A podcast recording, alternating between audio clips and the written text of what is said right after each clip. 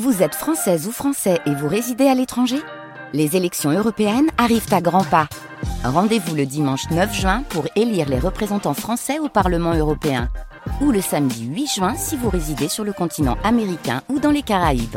Bon vote Bonjour Brigitte François Sapé. Bonjour. Vous venez nous présenter un numéro double de la revue Euterpe qui est apparu en début de cette année. Numéro double que vous avez co-dirigé avec Étienne Kiplin et qui est consacré au compositeur Olivier Greff. Le titre de ce numéro double de la revue Euterpe, c'est Olivier Greff, d'éclat et de douleur. C'est vous qui avez choisi ce, ce titre? Oui, ou plutôt c'est Paul Celan, puisque c'est l'incipit de ma propre intervention sur euh, Olivier Greff et Paul Celan, qui est une véritable révélation de fin de vie, euh, les trois dernières années de sa vie, et c'est, je dirais, à travers Paul Celan que ce parcours d'un juif athée, juif polonais d'une famille athée qui était en quête de spiritualité, c'est grâce à Celan que il a abandonner sans doute euh, cette spiritualité indienne auprès d'un gourou pour revenir à ses origines finalement de juif de l'Europe centrale et même aller vers le latin de la chrétienté. Alors ce numéro double de la revue Euterpe compte une centaine de pages, donc c'est un ouvrage collectif qui réunit la contribution de plusieurs universitaires. Absolument. Et ce qui m'intéresse beaucoup là-dedans, c'est que je suis de loin la plus âgée et que tous les autres sont plus jeunes, ce qui veut dire qu'ils n'ont pas connu Olivier Greff, pas connu son pouvoir d'attraction extraordinaire. Et euh, eh bien, sa seule musique, qui est effectivement pleine d'émotions extrêmement prenantes, a réussi à les convaincre, à les galvaniser. Et en somme, euh, la transmission est passée. Et ça, j'en suis très heureuse.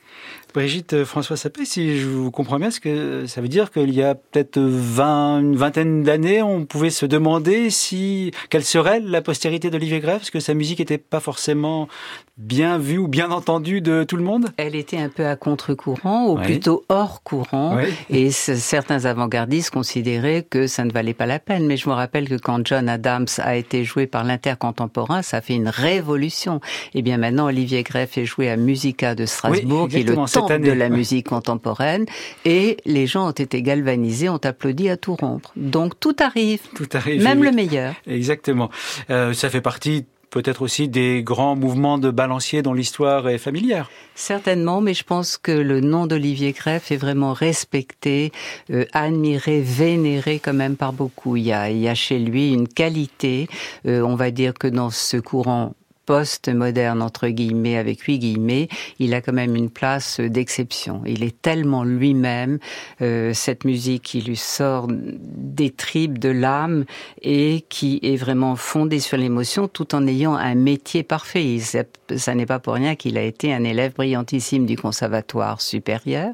Donc, il a le métier, il a été aussi l'élève de Luciano Berrios, qui n'est pas rien, son assistant, et avec tout ça, eh bien, il a tenu à rester lui-même contre vents et marées. Et c'est vrai qu'il ne connaît pas et entend pour la première fois la musique d'Olivier Greff ne peut être que saisi immédiatement par la force incroyable de, cette musique, quel que soit le registre, que ce soit dans la douleur ou dans l'éclat. Mais surtout, oui, enfin, mais avec une authenticité profonde. Bien On sent que c'est totalement lui-même, totalement ce qu'il éprouve. Et il faut quand même dire qu'il a été hanté par la mort parce que ses parents ont été victimes de, enfin, euh, rescapés de la Shoah, plus exactement, et que la mort, euh, le, le, en somme, l'extermination du peuple juif est quelque chose qu'il a porté en lui, même si c'était anténatal, puisqu'il est né en 1950, donc c'était après. Il a des dates très tranchées, 1950-2000, c'est facile à retenir et effectivement, c'est comme un coup près. Brigitte, François Sapé, quand on a la direction ou même la co-direction d'un ouvrage consacré à un compositeur, évidemment, on a un objectif particulier. Qu'est-ce que vous vouliez montrer donc à travers ce double numéro de la revue Euterpe consacrée à Olivier Greff à dire vrai, c'est moi qui l'ai dirigé, Étienne est l'éditeur, et je le remercie infiniment. Mais donc, eh bien, j'ai choisi dans mes anciens élèves et d'autres nouveaux, euh, ceux qui étaient les plus passionnés. Et ce qui me paraît très intéressant, c'est que les communications ont été très diverses. Donc, c'est un tour d'horizon tout à fait nouveau, avec des points de vue nouveaux.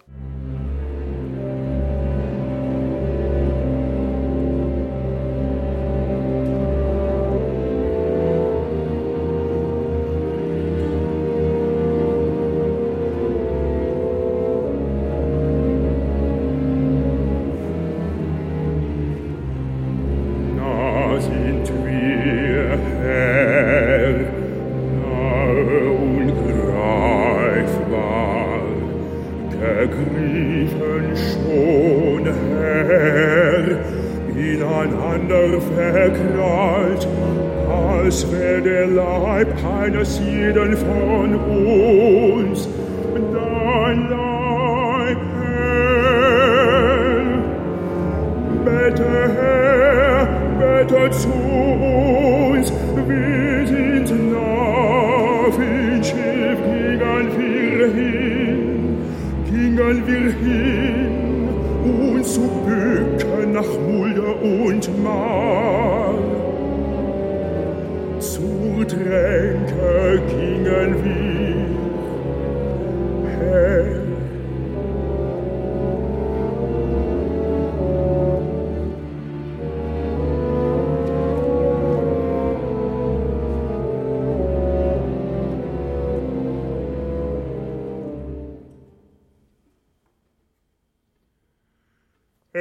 chare bien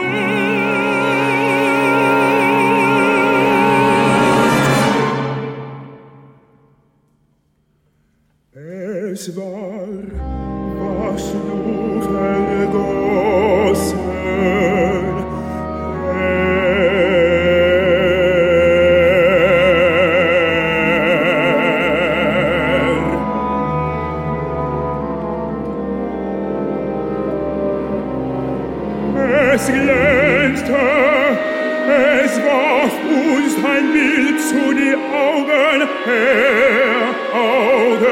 Und Mund stehen so offen und leer.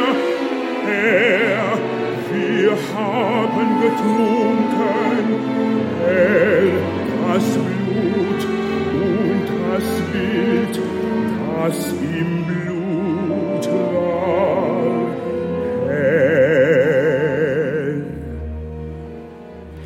Edwin Fardini, baryton, l'atelier de musique sur la direction de Pierre Dumousseau. C'était un extrait de Ténébrae, le cinquième et dernier mouvement de la symphonie d'Olivier Greff. Brigitte François Sapé, symphonie composée et créée en 1997, donc trois ans avant la mort euh, d'Olivier Greff. C'est l'opus 327. Le catalogue d'Olivier Greff compte quelques, quoi, 350, 360 entrées, je crois, Oui, à peu près? C'est immense, mais euh, à dire vrai, moi j'en retire quand même une grande partie centrale qui est celle d'après les chants de son gourou. Ouais. Et euh, pour moi, bon, je, je reconnais que je mets ça un petit peu à part. Autrement dit, il y a trois tranches. La tranche de jeunesse qui est magnifique, il y a l'autre tranche euh, spiritualiste Ouais. indienne entre guillemets, Ouais. et la dernière tranche qui est de nouveau magnifique et qui monte vers cette redécouverte du judaïsme, du christianisme et, à- et aller vers la mort. Mhm. Euh, donc c'est un peu, ça correspond à, euh, on a, vous avez dit il est mort en 2000, c'est quoi Oui. les les Les trois dernières les trois, années. tout simplement les Euh, trois euh, dernières années. Vraiment, euh, la découverte de Ceylan, c'est une révélation. Il n'y a pas d'autre terme. Et à partir de là, il s'est totalement remis en question, en se disant, en somme, comment j'ai pu vivre sans connaître Ceylan, qui est mon frère d'âme, qui est mon père spirituel. Et je pense que ça l'a aidé à revenir à ses origines. Mhm. Comment était-il euh, dans le privé? Quel personnage était euh, Olivier Greff Quelqu'un de très tourmenté euh, ou au contraire de très affable avec qui on pouvait discuter Eh bien, les deux, les deux? figurez-vous.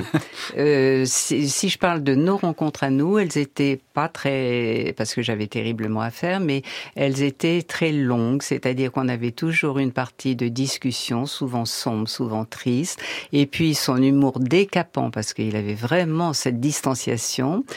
Il y avait une partie gourmandise parce qu'il était très gourmand et on allait donc déguster de bonnes choses. Et la troisième partie, c'était autour du piano systématiquement et notamment il m'a joué chanté euh, toute son œuvre pratiquement. Il chantait comme il pouvait, mais enfin il et il jouait donc somptueusement. C'était un pianiste somptueux qui déchiffrait tout. Oui, il paraît qu'il a une donc- capacité à déchiffrer ah, phénoménale. c'était, ouais. c'était sidérant, il n'y a pas d'autre terme. Écoutez, Jean-François Esser, qui déchiffre comme un dieu, m'a dit, Olivier, c'est surnaturel. Brigitte François Sapé, puisque vous l'avez donc euh, connu, euh, rencontré plusieurs fois, il devait être évidemment conscient euh, à cette époque que son esthétique n'était pas celle de, entre énormes guillemets, de l'avant-garde. Co- comment le, le vivait-il? Est-ce qu'il en souffrait ou est-ce qu'il s'en moquait? Alors je l'ai connu plus qu'un petit peu puisque je l'ai connu 21 ans et que nous étions, je crois qu'on peut le dire, le meilleur ami l'un de l'autre puisque ce genre de choses n'est pas sans réciprocité.